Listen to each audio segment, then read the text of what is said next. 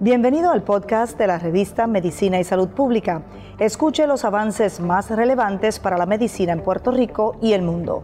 Si desea ver este podcast en vídeo, puede hacerlo en nuestro canal de YouTube Revista MSP.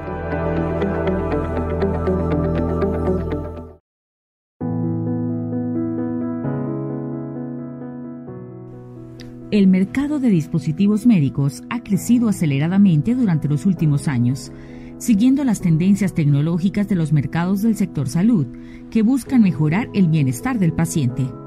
Aunque no se sabe con exactitud cuántos tipos diferentes de dispositivos médicos existen en el mundo, se calcula que este número es mayor a 10.000. Avances en biología molecular. La empresa británica Quantum MDX ha creado un dispositivo móvil Kupok Handlet Laboratory, que en 10 minutos da resultados sobre ébola, gonorrea, VIH, tuberculosis y malaria. Cuesta mil dólares y los cartuchos para cada análisis alcanzan los 100 dólares.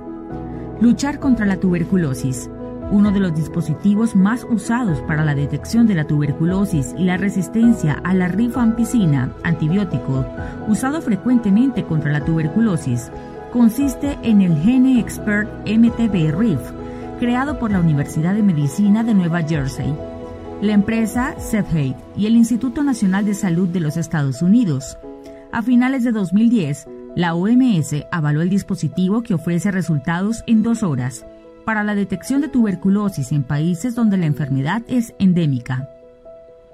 Un test para el VIH y la hepatitis C la empresa Medmira, de origen canadiense, asegura ser la única en el mundo que cumple con la legislación vigente de Canadá, Estados Unidos, China y la Unión Europea para vender sus tests de diagnóstico de VIH y hepatitis C, que ofrecen resultados de manera instantánea.